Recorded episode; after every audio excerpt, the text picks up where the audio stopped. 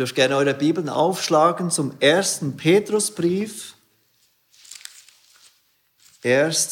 Petrus 1. Wir lesen heute Morgen noch einmal die Verse 1 und 2. Und bevor wir lesen, möchte ich euch kurz vorlesen, was Johannes Calvin einleitend zu diesem Petrusbrief geschrieben hat, was das Ziel und der Zweck von diesem Brief ist. Petrus will die Gläubigen in diesem Brief dazu ermahnen, die Welt zu verleugnen und zu missachten, damit sie befreit von fleischlichen Zuneigungen und allen irdischen Hindernissen mit ganzer Seele nach dem himmlischen Reich Christi streben, damit sie durch Hoffnung erhoben, durch Geduld gestützt und durch Mut und Ausdauer gestärkt, alle Arten von Versuchungen überwinden und diesen Weg und diese Lebensweise das ganze Leben lang verfolgen. Ein langer Satz, mit dem Calvin zusammenfasst, wie er das Hauptanliegen von diesem Brief des Apostel Petrus an diese Gemeinden in der Zerstreuung versteht. Petrus will uns ermutigen, diesen Lauf bis zu Ende zu laufen. Nicht aufzugeben, sondern mit ganzer Kraft und Mut und Ausdauer gestärkt, alle Versuchungen, die in unser Leben kommen können, in dieser Welt zu überwinden und dieser christliche Lebenswandel bis ans Ende zu verfolgen. 1. Petrus 1, Verse 1 und 2. Petrus, Apostel Jesu Christi an die Fremdlinge in der Zerstreuung, die in Pontus, Galatien, Kappadokien, Asien und Bithynien sind, die auserwählt sind, gemäß der Vorsehung Gottes des Vaters, in der Heiligung des Geistes zum Gehorsam zur Besprengung mit dem Blut Jesu Christi. Gnade und Friede werde euch mehr und mehr zuteil. Stell dir vor, du begleitest einen Bruder oder eine Schwester, die es im Moment gerade schwierig hat in seinem oder ihrem Glauben. Dieser Bruder oder diese Schwester macht gerade eine schwierige Zeit durch.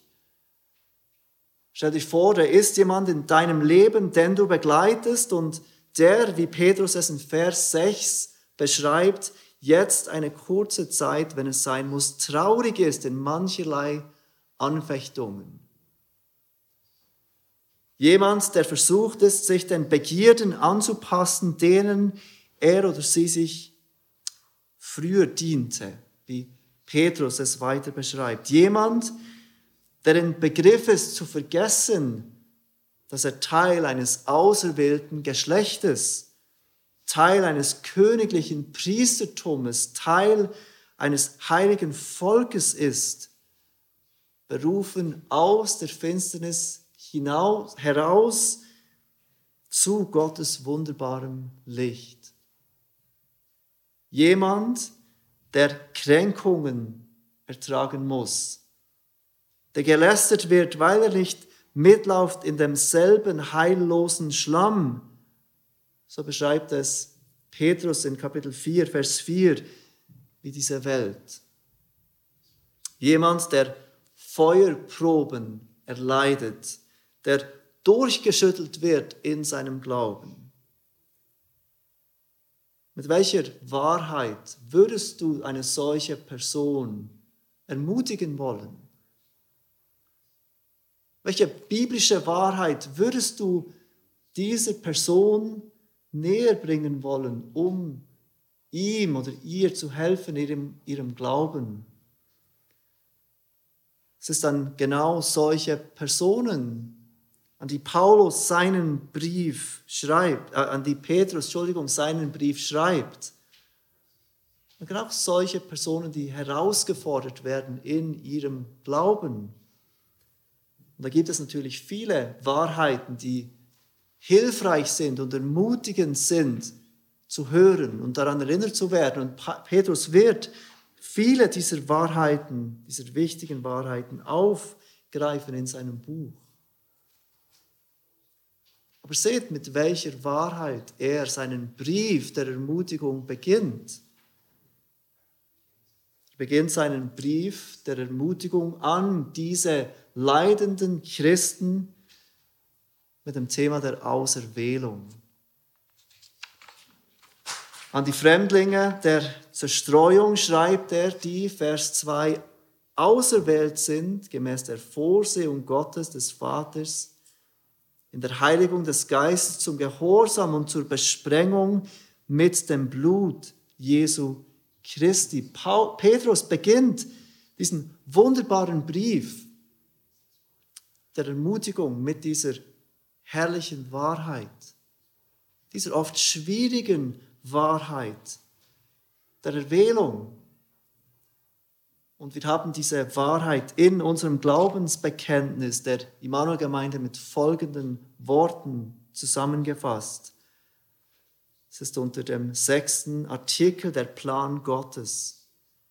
Wir glauben, dass Gott von Ewigkeit her in seiner Gnade beschlossen hat, eine große Anzahl schuldiger Sünder jeden Stammes, jeder Sprache, aus jedem Volk und jeder Nation zu erretten er hat sie zu diesem Ziel vorherbestimmt und erwählt. Wir glauben, dass Gott diejenigen gerecht spricht und heiligt, welche durch seine Gnade an Jesus glauben und diese auch eines Tages verherrlichen wird. Alles zur Ehre seiner herrlichen Gnade. In Liebe ersucht und gebietet Gott allen Menschen ihre Sünden zu bekennen und zu glauben wobei er seine rettende Liebe denen zuteil werden lässt, die er zum Glauben an Christus bedingungslos erwählt und denen er Christus zum Retter bestimmt hat. Es ist diese Wahrheit der Auserwählung, mit der Petrus diesen Brief der Ermutigung an diese leidenden Christen, Fremdlinge in der Zerstreuung beginnt. Und dieses Thema der Auserwählung ist in der gesamten Kirchengeschichte immer und immer wieder heiß diskutiert worden. Aber es ist nicht in erster Linie ein Thema, das zu diskutieren ist. Es ist ein Thema, das Trost bringen soll. Eine Wahrheit, die uns helfen soll, unsere Augen von unserer Not wegzunehmen. Weg von unserer Leistung, weg von unserem Versagen, weg von unseren Zweifeln und stattdessen unsere Augen ganz fest auf diesen Gott und seinen unwiderruflichen Plan zu richten. Es ist ein Thema, das uns helfen soll, beharrlich an diesem guten Gott festzuhalten auf sein Werk zu vertrauen, auf seinen Plan zu vertrauen und uns auf seine Herrlichkeit und Ehre zu fokussieren. Im ersten Vers hat Paulus erwähnt, dass die, an die er schreibt, Fremdlinge sind, Fremdlinge in der Zerstreuung. Und sie sind nicht Fremdlinge, sie sind nicht fremd an diesem Ort aufgrund ihrer Herkunft oder Abstammung. Sie sind fremd aufgrund ihres Glaubens, aufgrund ihres Glaubens an Jesus Christus. Sind sie fremd an diesem Ort, an dem sie leben. Und dies ist was zu diesem Leiden führt, dass diese Menschen, diese Christen erleben. Sie gehören nicht dahin, wo sie leben, Sie merken, sie sind noch nicht in ihrer Heimat.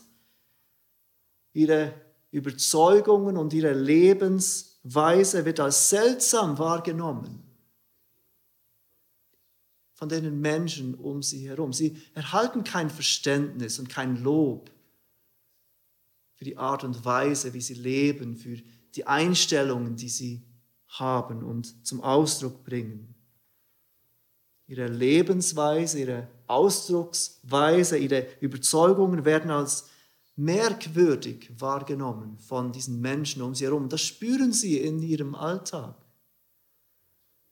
Sie spüren diesen Widerstand von der Welt. Sie spüren, dass sie fremd sind. Und sie erleben Widerstand nicht nur durch diese Welt um sie herum, sondern auch durch dieses Fleisch, in dem sie immer noch sind.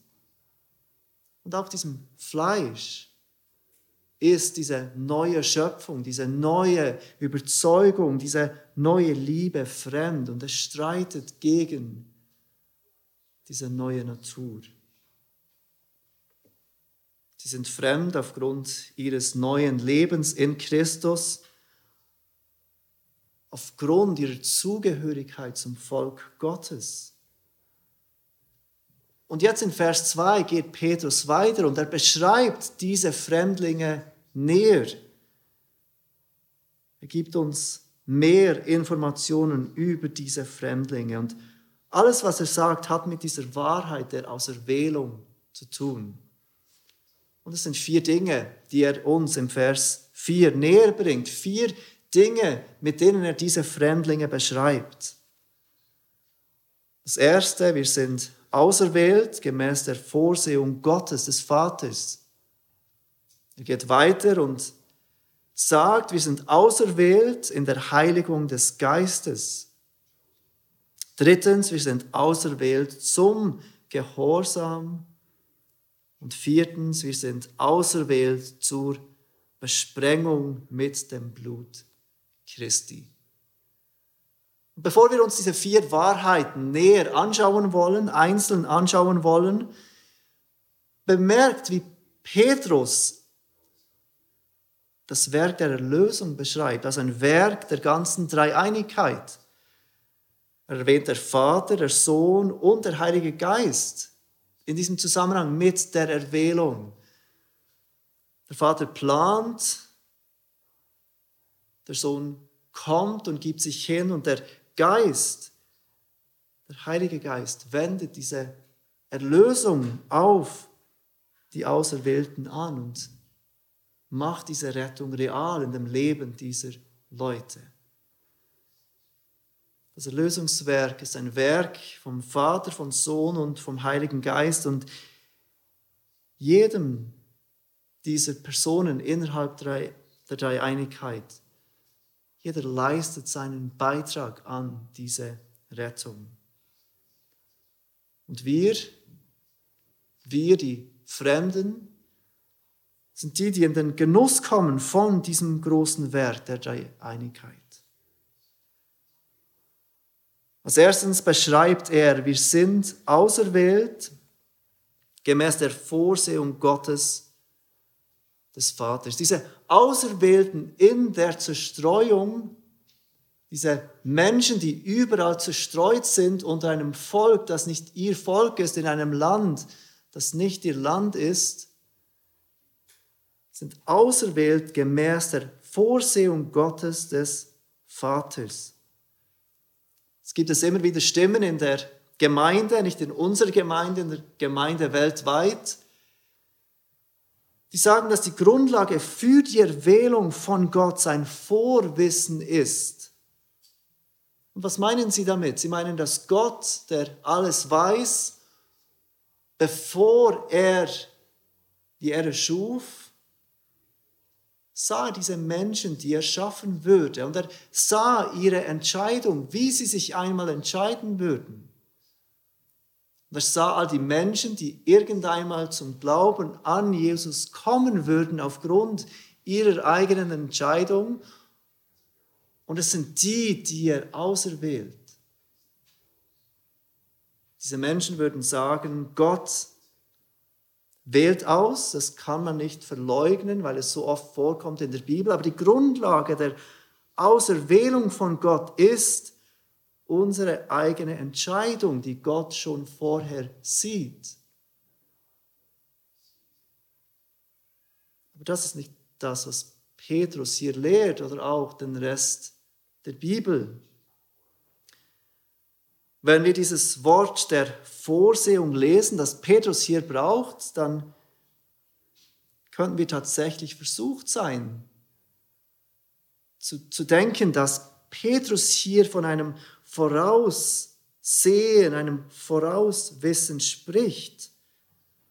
Vorsehen, also im Sinn von ich sehe etwas voraus. Aber das ist nicht die Bedeutung von diesem deutschen Wort und auch nicht von dem, das Paulus hier äh, das Petrus hier braucht im Griechischen. Das Wort Vorsehung ist nicht ein Wort, das wir oft brauchen in der deutschen Alltagssprache, aber wenn wir im Duden lesen, das, dem Standard Wörterbuch für Deutsch, dann beschreibt das Duden Vorsehung mit folgenden Worten. Duden definiert Vorsehen als die über die Welt herrschende Macht, die in nicht beeinflussbarer oder zu berechnender Weise das Leben der Menschen bestimmt und lenkt. Vorsehung ist also weit mehr als nur etwas voraussehen. Das Wort Vorsehung in der Bibel kommt auch in, in der Apostelgeschichte 2 vor und ich bitte euch kurz zu Apostelgeschichte zu gehen diese Stellen nachzuschlagen in euren Bibeln, Apostelgeschichte 2. Und wir lesen gemeinsam die Verse 22 und 23.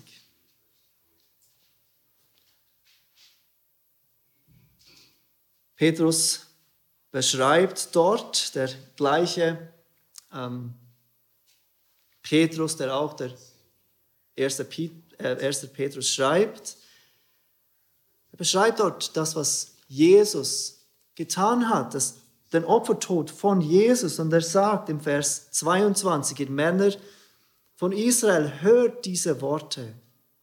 Jesus, der Nazarener, einen Mann, der von euch gegenüber, äh, von, eu, von Gott euch gegenüber beglaubigt wurde, durch Kräfte und Wunder und Zeichen, die Gott durch ihn in eurer Mitte wirkte, so wie ihr auch selbst wisst, diesen der nach Gottes festgesetztem Ratschluss und Vorsehung dahingegeben worden war, habt ihr genommen und durch die Hände der Gesetzlosen ans Kreuz geschlagen und getötet.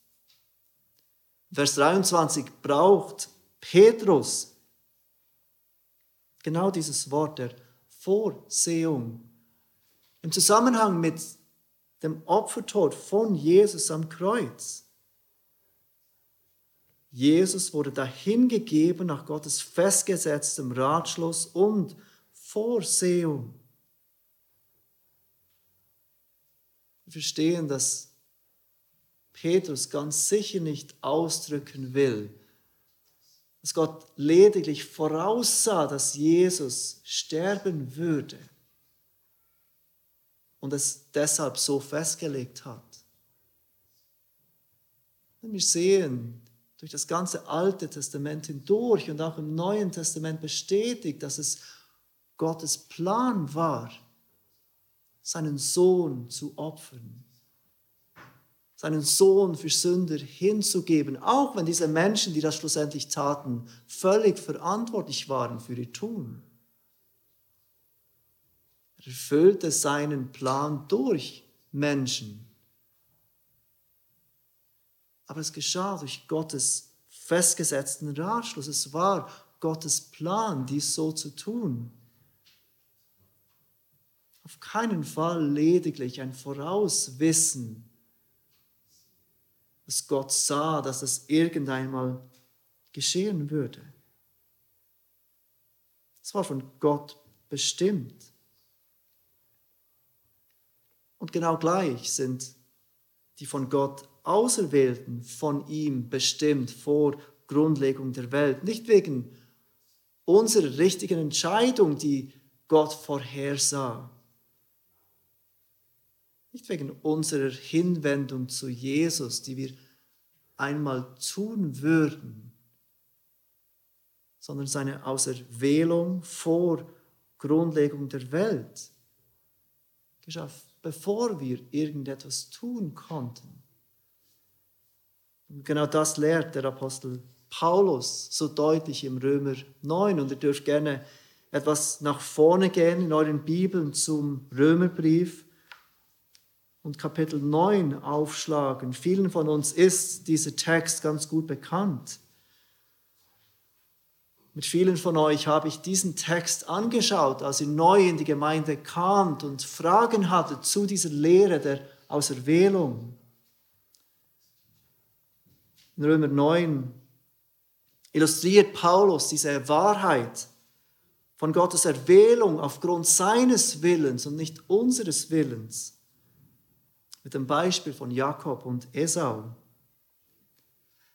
Jakob hat er erwählt, Esau hat er verworfen, wie Paulus dort beschreibt. Und dann sagt er im Vers 11 von Römer 9, als die Kinder, also Jakob und Esau, noch nicht geboren waren und weder Gutes noch Böses getan hatten, damit der gemäß der Auserwählung gefasste Vorsatz Gottes bestehen bliebe, nicht aufgrund von Werken, sondern aufgrund des Berufenden, wurde zu ihr gesagt, der Ältere wird dem Jüngeren dienen, wie, ich geschrieben, wie, wie auch geschrieben steht, Jakob habe ich geliebt, Esau aber habe ich gehasst. Der Apostel Paulus braucht dieses Beispiel von Jakob und Esau, um uns zu lehren, dass diese Auserwählung von Gott nicht aufgrund von unseren Werken, nicht aufgrund von unserer Entscheidung geschieht, sondern wie er sagt am Ende von Vers, 3, äh, Vers 11, aufgrund des Berufenden. Wer ist der Berufende? Das ist klar, das ist Gott aufgrund von Gottes gefasstem Vorsatz geschieht die Erwählung.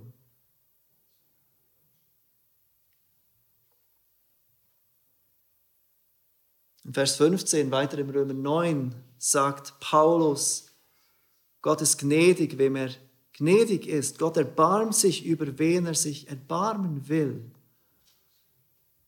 Und dann im Vers 16 sagt er zusammenfassend, so liegt es nun nicht an jemandes Wollen oder Laufen, sondern an Gottes Erbarmen.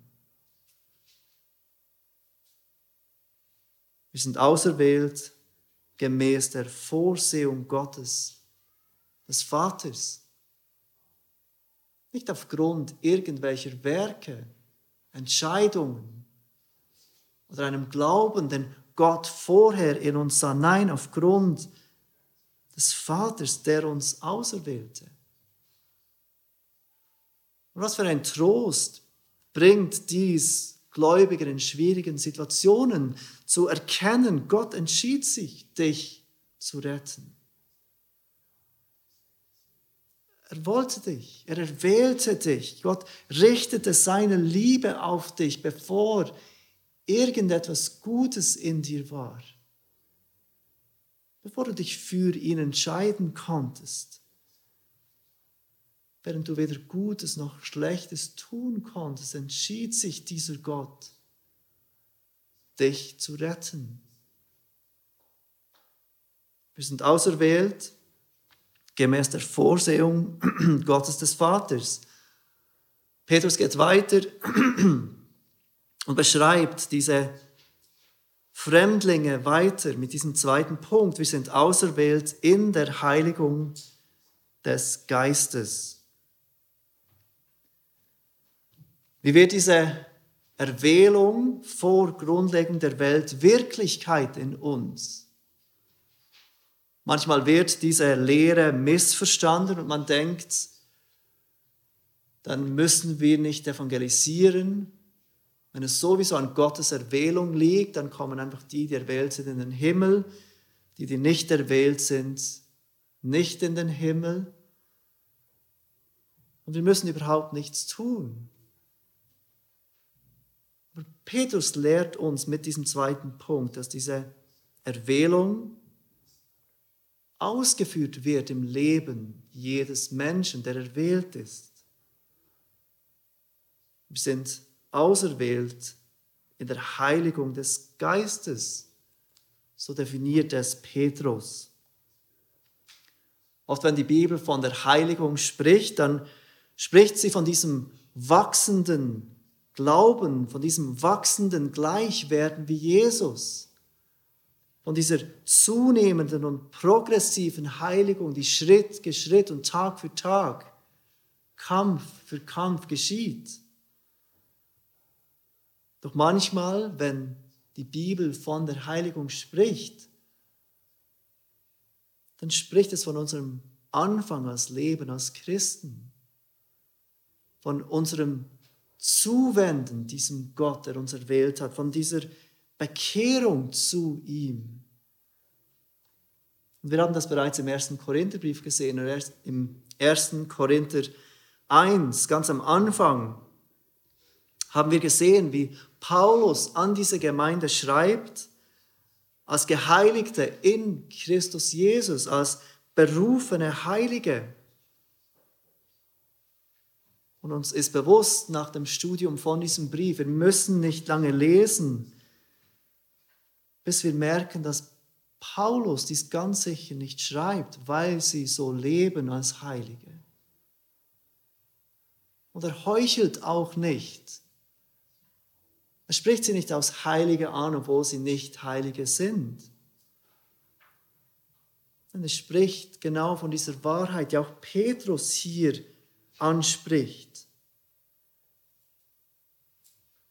Wir sind durch den Heiligen Geist geheiligt in Jesus.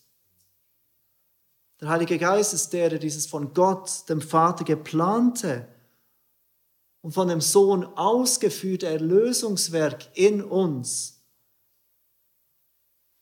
real macht, der, der es in uns Wirklichkeit macht. Er ist der, der Leben schenkt, wo kein Leben ist, der Augen öffnet, der Ohren öffnet, der Glaube und Buße bewirkt dass wir umkehren und auf Jesus vertrauen. In Apostelgeschichte 13 wird beschrieben, wie Paulus zu den Nichtjuden geht, wie er zuerst in der Synagoge predigt, er wird abgelehnt, er geht weiter zu den Nichtjuden und er verkündigt ihnen das Wort Gottes. Und dann beschreibt uns Lukas, der die Apostelgeschichte schreibt. Und es wurden alle die, alle die gläubig, die zum ewigen Leben bestimmt waren. Das ist Vers 48 von Apostelgeschichte 13. Es ist der Heilige Geist, der dieses Werk der Erlösung auf uns anwendet, der dieses ewige Leben zu uns und in uns real werden lässt. Er kommt und bewirkt neues Leben in all denen, die erwählt sind. Wir sind auserwählt gemäß der Vorsehung Gottes des Vaters. Wir sind auserwählt in der Heiligung des Geistes. Und dann geht Petrus weiter zu diesem dritten Punkt. Wir sind auserwählt zum Gehorsam. Wir sind auserwählt zum Gehorsam. Das ist die dritte Wahrheit, an die Petrus uns erinnert. Dieses Werk, das von Gott beschlossen wurde vor Grundlegung der Welt, angewandt in unseren Herzen durch den Heiligen Geist, hat wirklich eine sichtbare Auswirkung in uns in unserem täglichen Leben. Und das ist es, was Petrus hier anspricht mit diesem dritten Punkt.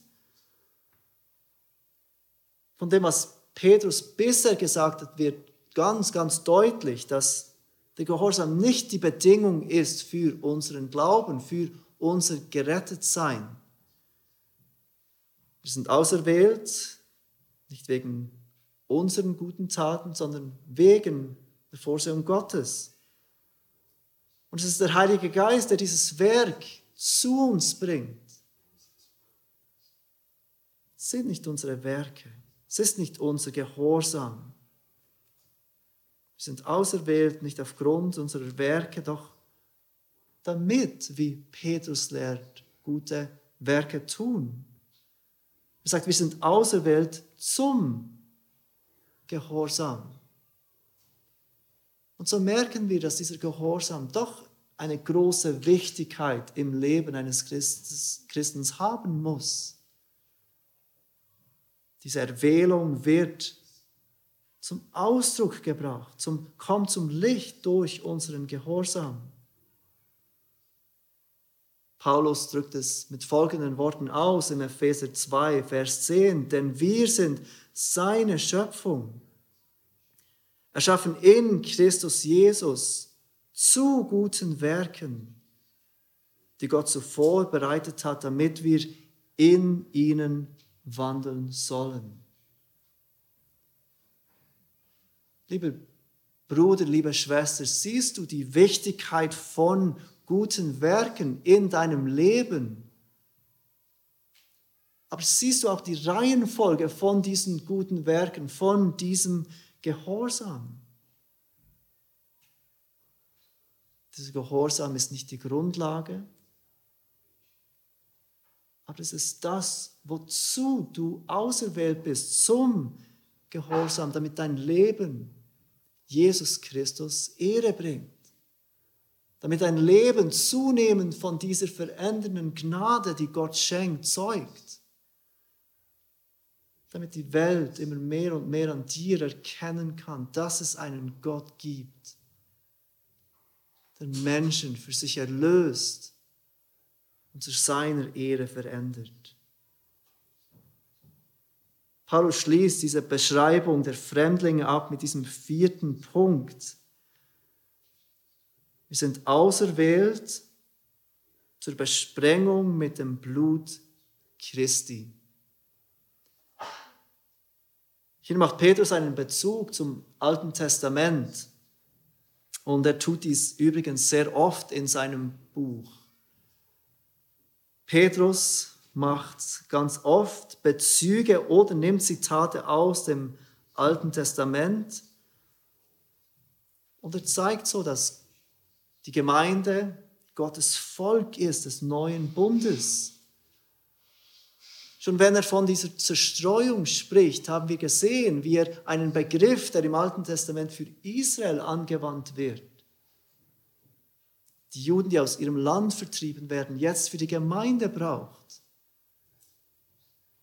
Die Gemeinde ist Gottes Volk des neuen Bundes. Im Alten Testament sehen wir drei Situationen, wo Menschen mit Blut besprengt werden. Das erste ist bei der Einsetzung von Priestern. Als die Priester eingesetzt wurden, wurden sie mit dem Blut besprengt. Das zweite ist bei der Heilung von Aussätzigen im zweiten Mose 14, die Verse 6 und 7. Und das dritte ist im zweiten Mose 24, in diesem Bundesschluss am Sinai. Und sehr wahrscheinlich hat Petrus genau dieses Bild im Kopf, wenn er von dieser Besprengung mit dem Blut Jesu Christi spricht.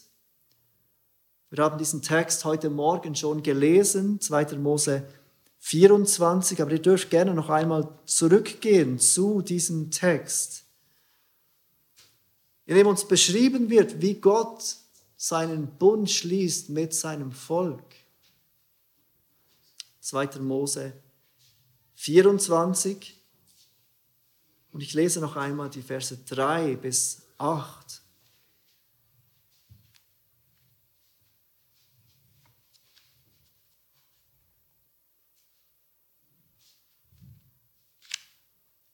Und Mose kam und verkündigte dem Volk alle Worte des Herrn und alle Verordnungen. Da antwortete das Volk einstimmig und sprach, alle Worte, die der Herr geredet hat, wollen wir tun. Schrieb Mose alle Worte des Herrn nieder, und er stand früh am Morgen auf und errichtete einen Altar unten am Berg und zwölf Gedenksteine für die zwölf Stämme Israels. Und Moses sandte junge israelitische Männer, damit sie Brandopfer darbrachten und Jungstiere opferten, als Friedensopfer für den Herrn. Und Mose nahm die Hälfte des Blutes und goss es in Schalen. Aber die andere Hälfte des Blutes sprengte er auf den Altar. Darauf nahm er das Buch des Bundes und las es vor den Ohren des Volkes, und sie sprachen, alles, was der Herr gesagt hat, das wollen wir tun und darauf hören. Dann nahm Mose das Blut und sprengte es auf das Volk und sprach, seht, das ist das Blut des Bundes, den der Herr mit euch geschlossen hat, aufgrund aller dieser Worte. Petrus nimmt dieses Bild des Bundes von Gottes Volk, des alten Bundes, und er wendet es auf uns an, auf die Gemeinde. Wir sind auserwählt zur Besprengung mit dem Blut Christi. Auch wir wurden mit Blut besprengt. Nicht mit dem Blut von Stieren, wie es hier in dieser Stelle im zweiten Mose der Fall war, aber mit dem Blut von Gottes Sohn, der sein Leben gab am Kreuz für uns. Petrus braucht dieses Bild, um auszudrücken, dass dieses Blut uns reinigt von jeder Schuld. Dieses Blut war es, das diesen neuen Bund schloss und besiegelte. Und dieses Blut wird auf jeden gesprengt, der glaubt. Dieses Blut schenkt uns Vergebung von jeder Sünde. Dieses Blut macht uns zu Gottes Volk. Wir sind auserwählt gemäß der Vorsehung Gottes des Vaters. Wir sind auserwählt in der Heiligung des Geistes. Wir sind auserwählt zum Gehorsam. Und wir sind auserwählt zur Besprengung mit dem Blut Christi. Was für ein Trost uns diese Lehre der Auserwählung bringt in Zeiten, in denen unser Glaube zu scheitern droht, in denen wir angefochten sind und uns fragen, werden wir es bis ans Ende schaffen? Wir sind auserwählt durch Gott. Gott ist es, der Vater, der Sohn und der Heilige Geist, der dieses Werk der Erlösung angefangen hat, es uns zuteil werden lässt und es auch weiterführen wird. Auch wenn wir kämpfen müssen, auch wenn wir mit Schwierigkeiten konfrontiert sind.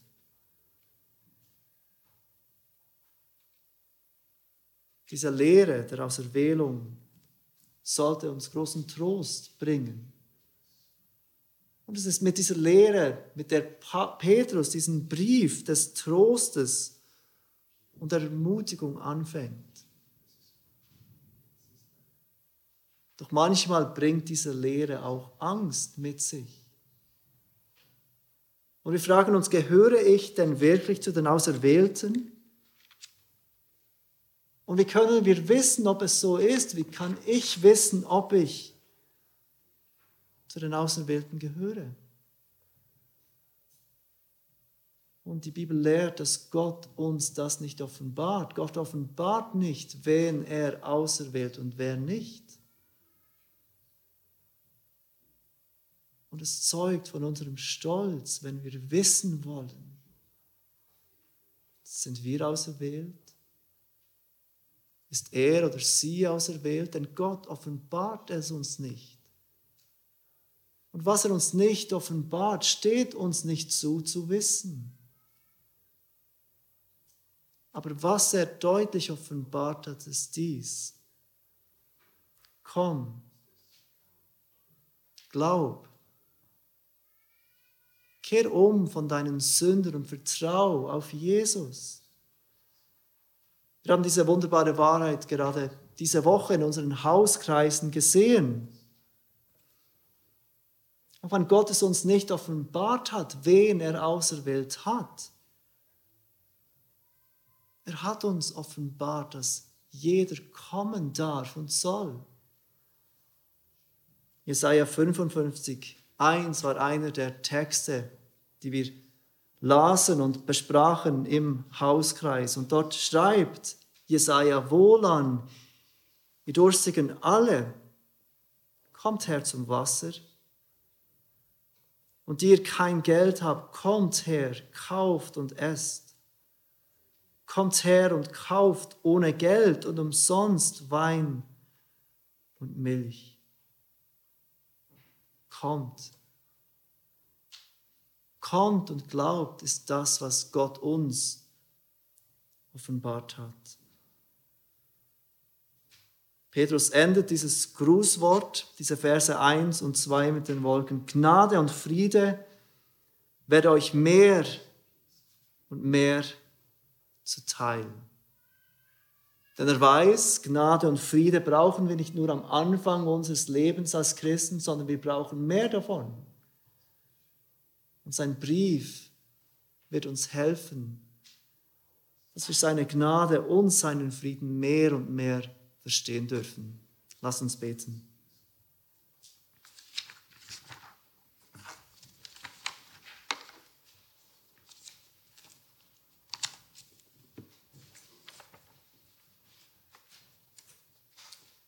Vater, was für ein gnädiger Gott bist du, der Menschen erwählt vor Grundlegung der Welt. Aufgrund deines Erbarmens und deiner Liebe.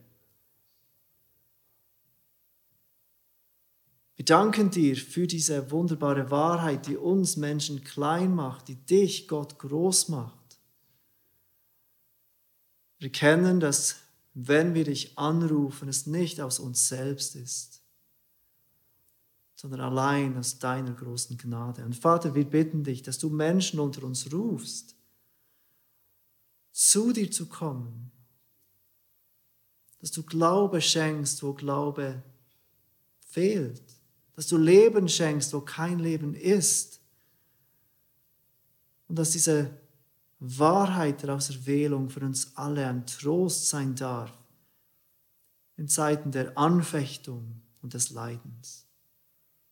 Amen.